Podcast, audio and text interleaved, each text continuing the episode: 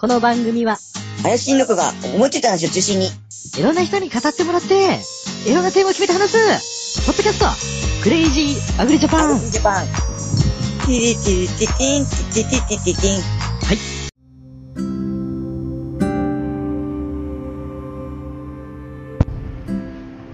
こんばんは。あこんにちはですかね。えー本日3月17日19時9分です。えータイトルは行動経済学についてになってるんですけども、えー今日で200回になります。えー多分これは3月17日の8時ぐらいに上が、えー20時ぐらいにアップすると思うんですけども、あ今日も軽トラの中ですいません。雑音が入っていたら申し訳ないんですけど。えー200回を迎えて、本当に皆様には、あのーまあ、途中ですね、あのー私も時間がなくてというか、クラブハウスとかにはまったりとかですね、して、えーアーカイブということで回を潰してしまった回もあって、同じ回を聞かせてしまって大変申し訳なかったんですけども、なんだかんだで200回。で、アンカーに移動してですね、1年半ぐらいになるんですかね。で、10万再生ありがとうございます。えー多分1回目の前のブログとかですね、やってた頃から合わせると多分20万再生になってると思うんですけども、まあ当初の頃よりはね、丸くなったりとか、私の暗さとか、なんだろう、ゲストが変わったりとかね、パーソナリティ変わったりいろいろありましたけども、えー、多分今年で3年半ぐらいになるんですかね、クラブハウスじゃなくて、えーと、アンカーに移動して、本当に、えーこれも一人に続けられたのも、どんなにつまらない回でも再生をしてくださった皆様のおかげです。まあ、途中で聞くのやめてしまった回もあるでしょうけども、波が激しいこともあるでしょうけども、何か一つですね、えーこれからも皆様に何か一つでも役に立つことが、あの、このポッドキャストで配信されたらいいと思います。あ、どうもガス屋です。で、その前にですね、えー200回の挨拶はこれぐらいにしておいてですね、えーやはり、ポッドキャストウィークエンド行ってですね、やはり新婚の農家ポッドキャスターさんたちと話してると、やはり、うん皆さんね、いろいろ、ポッドキャストで配信することに慣れてきてですね、ファンもついてきて、えー本当に私も気を引き締めてですね、えークレイジー経済学なんていう新しいのを立ち上げたんですけども、えーおかげさまで、えーその効果もあってか、あ再生が少しずつ回復してきてる次第でありますと。えっ、と、それで本日の23時59分にですね、えーこの番組でもたびたびお伝えしているアリサさんの万願寺クラファンがあ締め切りになります。いや、初めてのクラウド、クラウドファンディングで100万円というすごい目標を立てられてて、で、私も何か協力できないかなというね、思いで、まあ、周りの人からね、下心あるんだろうなって言われてるんですけども、まあ、京都の女性を落とそうと私も金銭的に裕福なわけではございませんから、あのー下心10%の、まあ、新しい資金調達の方法を応援したいなっていうので90%ですね。私もクラウドファンディングをやっていただい、やらせていただいて、ね、返礼品、まだね、えー動画皆さんに配信、あの、その、応援してもらった方、1万5000以上の方に配信できたのは、動画1本ぐらいなんですけども、途中で壊れてしまったんでね、まあ、これから壊れた部分とか、そういったとこのレポートとか動画にしてね、えー返礼品として返す予定なんですけど、やはりこれから先、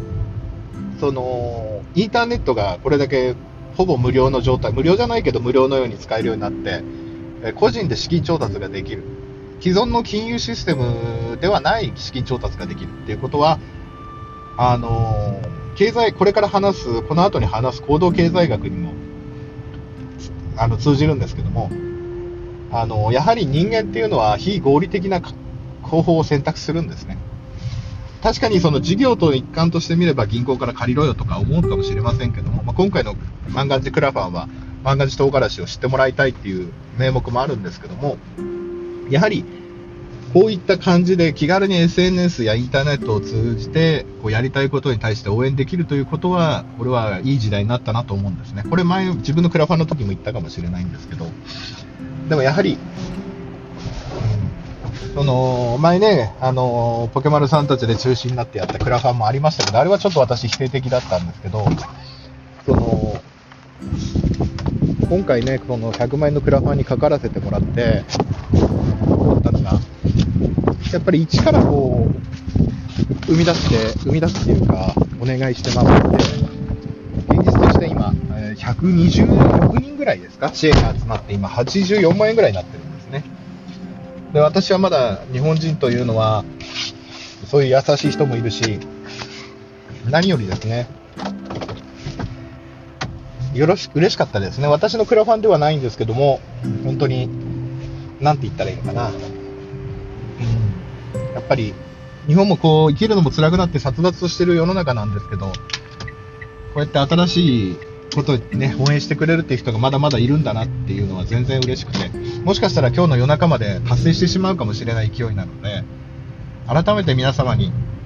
えー、概要の方にもね、リンク貼っておきますので、よろしければ応援してみたら、応援してみてください。お願いします。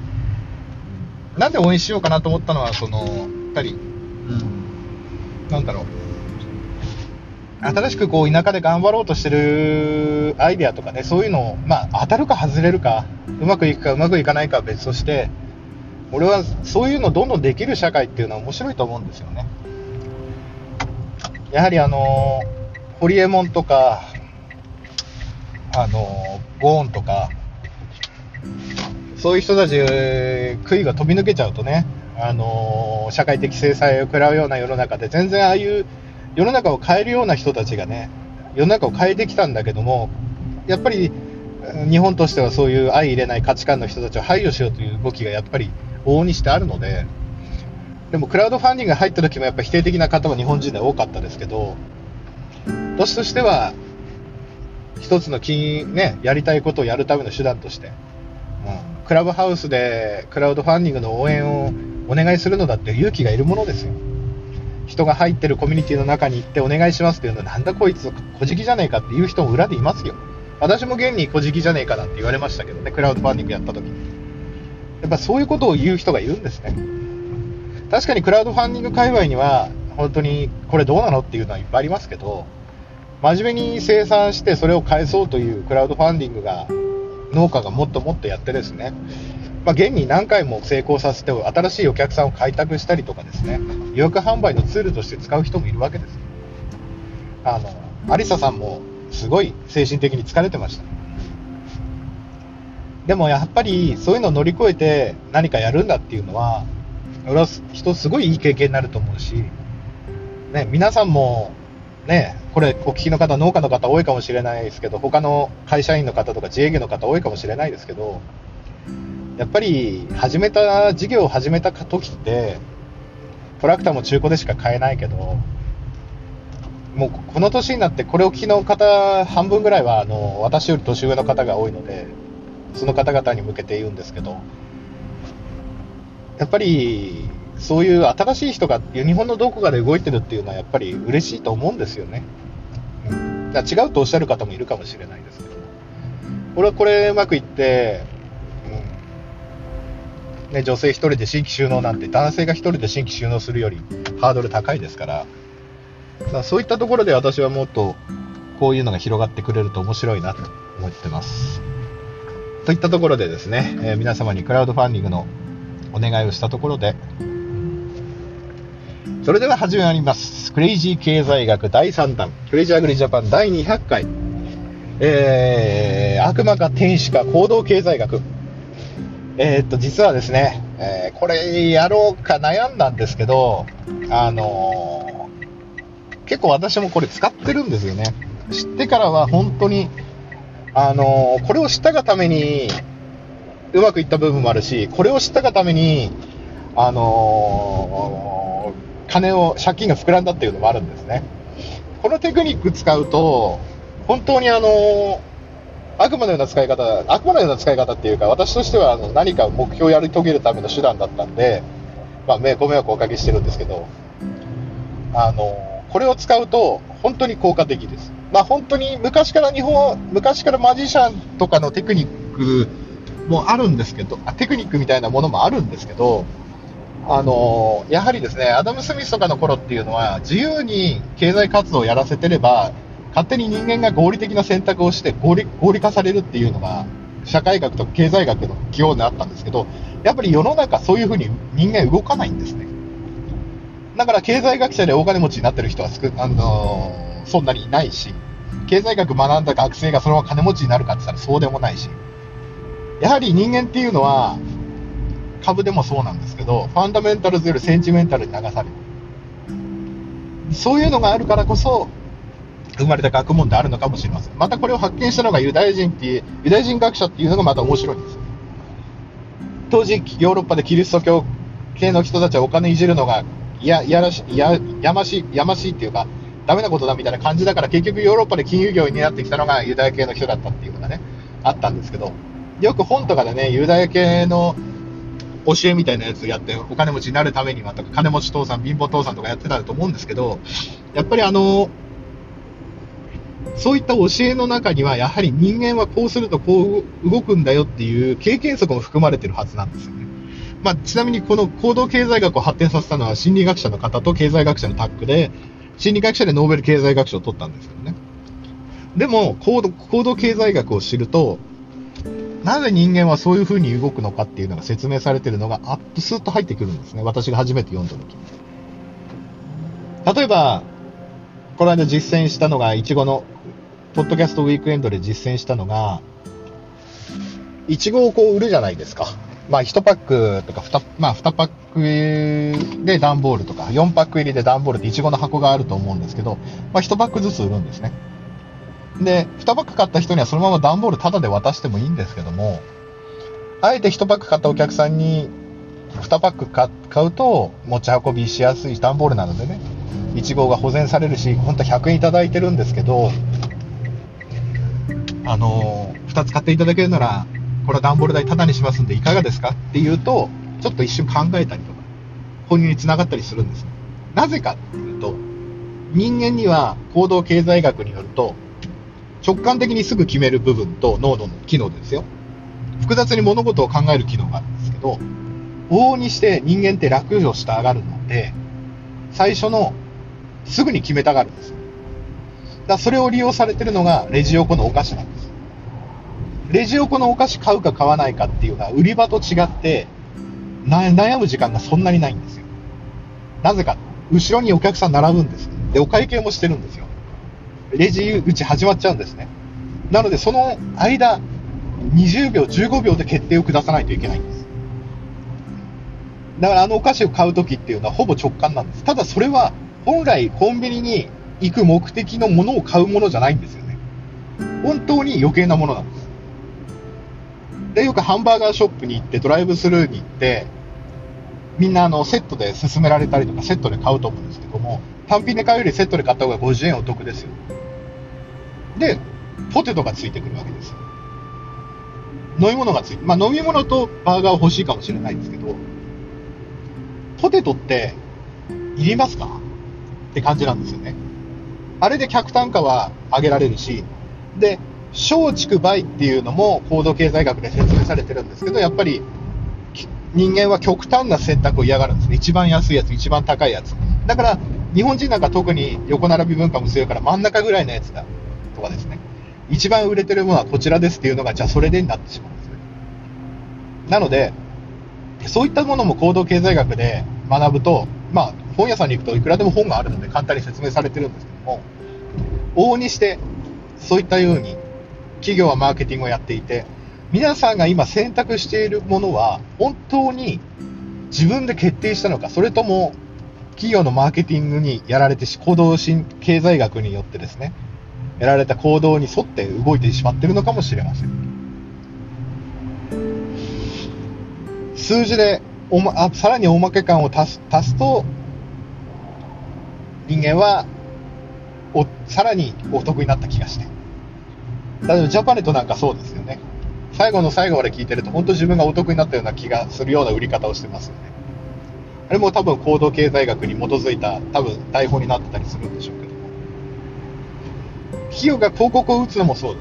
す。聞いたことないやつより聞いたことある頭に浮かぶもの、そういうマーケティングが頭にされたものが頭に入ってくると、いざそういう購買活動するときにですね、そういうのが頭に入っていると、購入される確率が上がるんですね。だから、今、往々にして世の中には行動経済学に沿ったマーケティングが行われています。ただし、行動経済学を認知すると、その手法を認知するとですね、その効果が薄まるんですね。だから、皆さんはそういったものに騙されるじゃないけど、騙されないじゃないけど、あの、の、このリスナーさんは認知してよく考えると、実は、もうちょっと支出が抑えられたりとか、余計なもの買わなくて済むかもしれません。だから人間にお得感を出す。な私もあの、昔大きい、あの、もう、すごい東京都内にある店舗数のお花屋さんのお話しした時に言われたのが、最初に花を買うのを届けるの無料じゃなくて、うちでは、じゃあ、あの配送料いくら取ってます。えー、ラッピングにいくら取ってますっていうのを最初に値段を提示して、お客さんとの交渉の時に、最初そ、最初に、本当は最初から無料でもいいと思ってるんですよ。売る側は。だけど、それを提示して、ただ単に送料無料ですって言うんじゃなくて、500円かかるんですけど、そこはじゃあうちで、あの、値引きしますとかって言うと、それがやはり購買につながるらしいんですね。それはやっぱりお得感を出す、おまけ感を出す。だから目に見えるように表示されると、さらに効率が上がるんです。確率が上がるんです。だから、50%セールとかで半額セールって書くんじゃなくて、3万円って書いて、今は1万5000円ですよってちゃんと目に見えるようにしてるわけなんですね。だからよくラーメン屋さんのポップでも、100g 増量中とか、200g 増量中とか、ちゃんと数字を目に見えるようにしてやるんですね。で、行動経済学で企業は一番その松竹梅とかの例を出すと、そこに一番利益を乗せてくるんですね。一番買われるであると。居酒屋の盛り合わせ、焼き鳥の盛り合わせ、刺身の盛り合わせとか、あと、まあ、スターバックスで言ったら、スモール、トール、グランデ。料金的なやつで量を割るんだったら、一番、量、量あたりの単価が一番安くなるのはグランデなんです。なのに、みんなトールを買ってしまうんです。グランデ、トール、スモールと並んでるとね。そういったマーケティングっていうか、行動経済学に沿ったところで、そこに一番利益が乗ってるわけです。結局そこが一番、お客さん側にとっては、同じお金を出すあたりで一番それが少ないんです。あの、得られるコーヒーの液体量。だから居酒屋も、刺し盛りだとか焼き鳥の、俺も居酒屋でバイトします。焼き鳥の盛り合わせとか頼まれる方が一番いいんです。なぜなら普段出ない焼き鳥のやつを入れられるからです。盛り合わせだから。売れないものも入れられるわけです。で、そこに一番利益が乗っかるわけで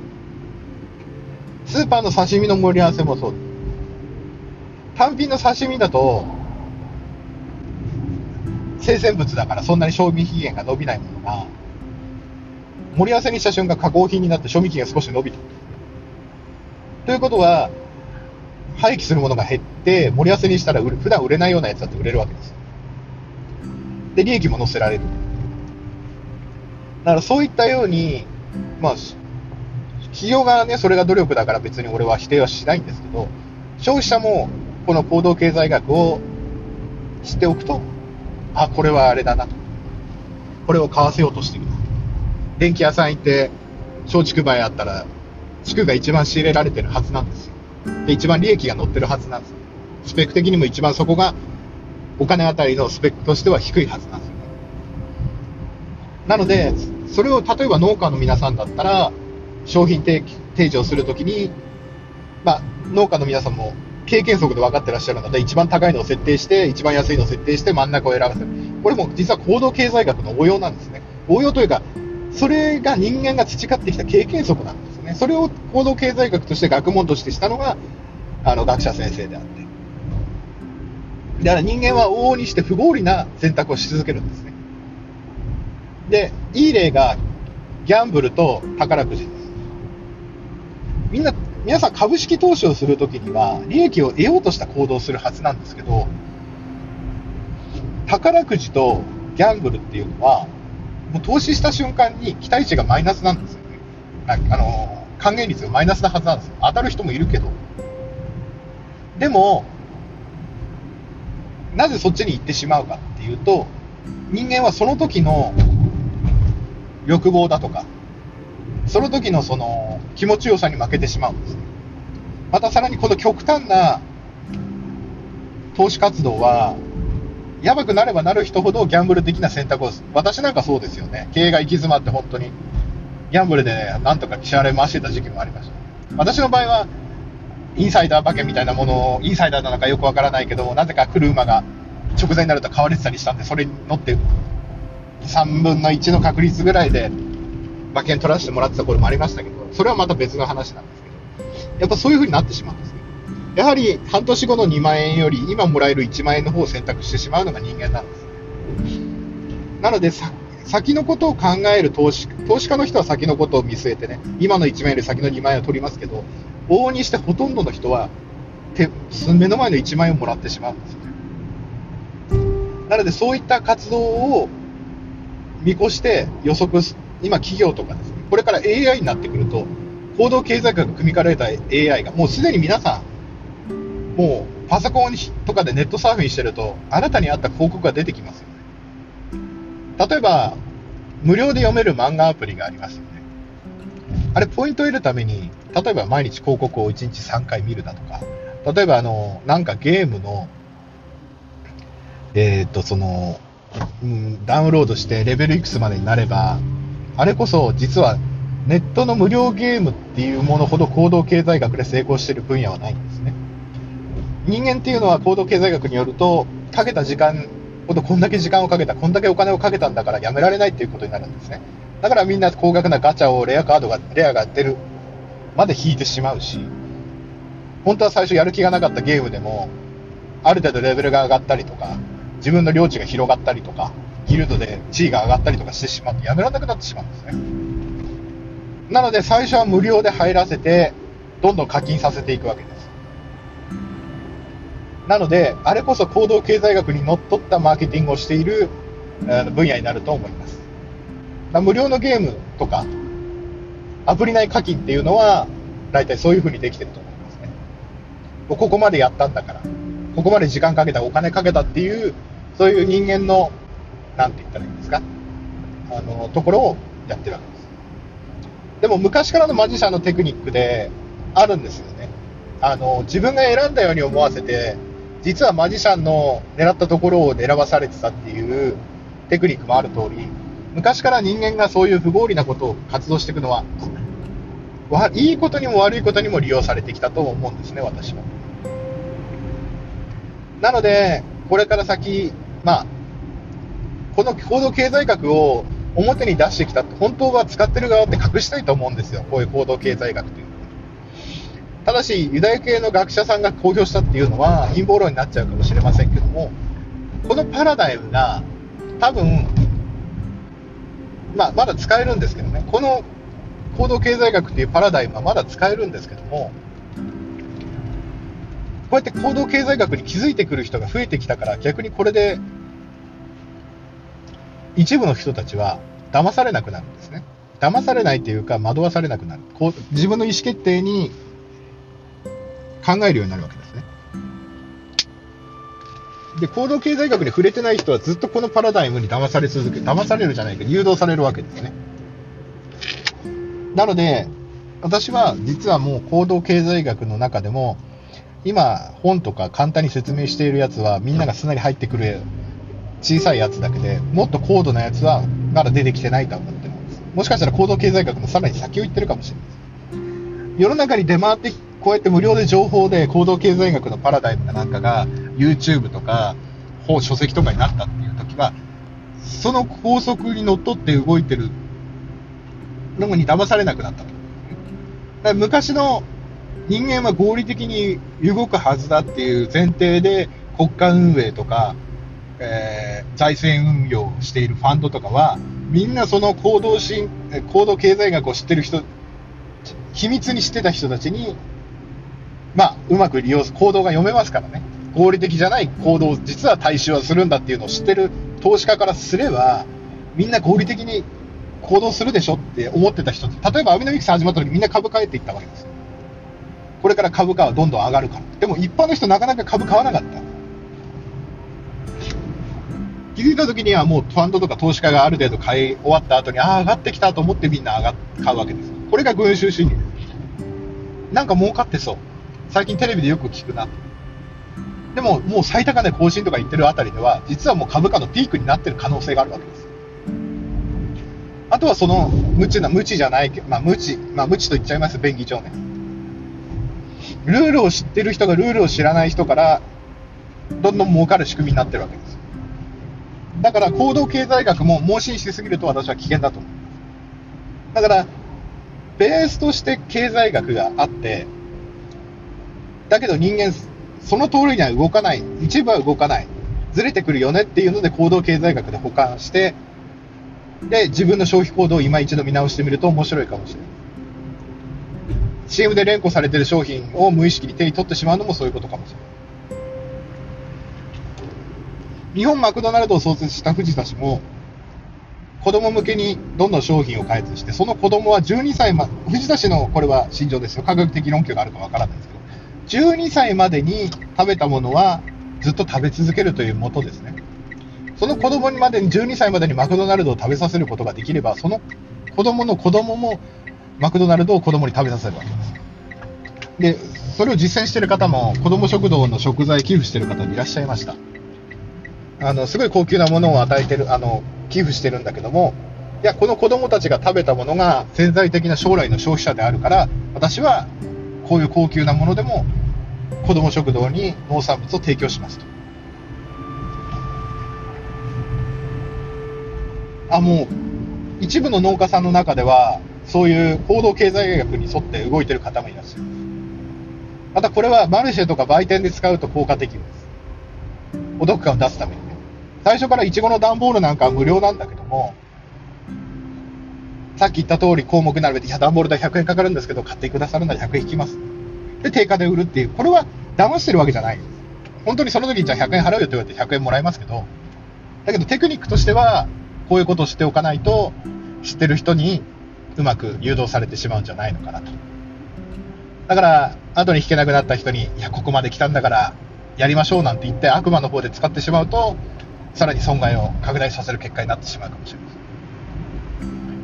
まあ、といったところで、あのー行動経済学という単語だけでも覚えていただければと思いまして、あの、簡単な概略だけ話しました。あと、エグザンプルですね、を話しました。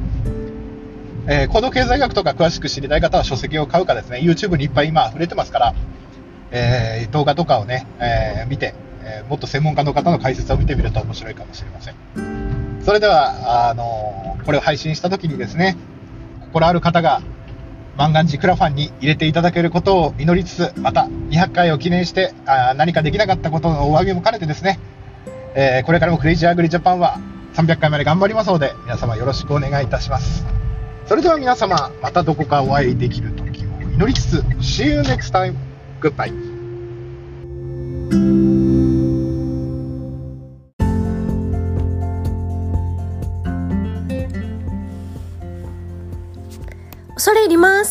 京都の舞鶴市の農家有沙と申します。ただいまキャンプファイヤーでクラウドファンディング挑戦中。私の作る舞鶴市の特産京野菜甘い万願寺唐辛子と日本茶を全国に広めたい。リターンは万願寺やお茶で種類も豊富。万願寺唐辛子は甘くて肉厚ジューシー。ただ焼くだけでも美味しいの。一度は食べてみてほしい。絶対後悔させません。どうか皆様の温かいご支援よろしくお願いいたします。失礼いたします。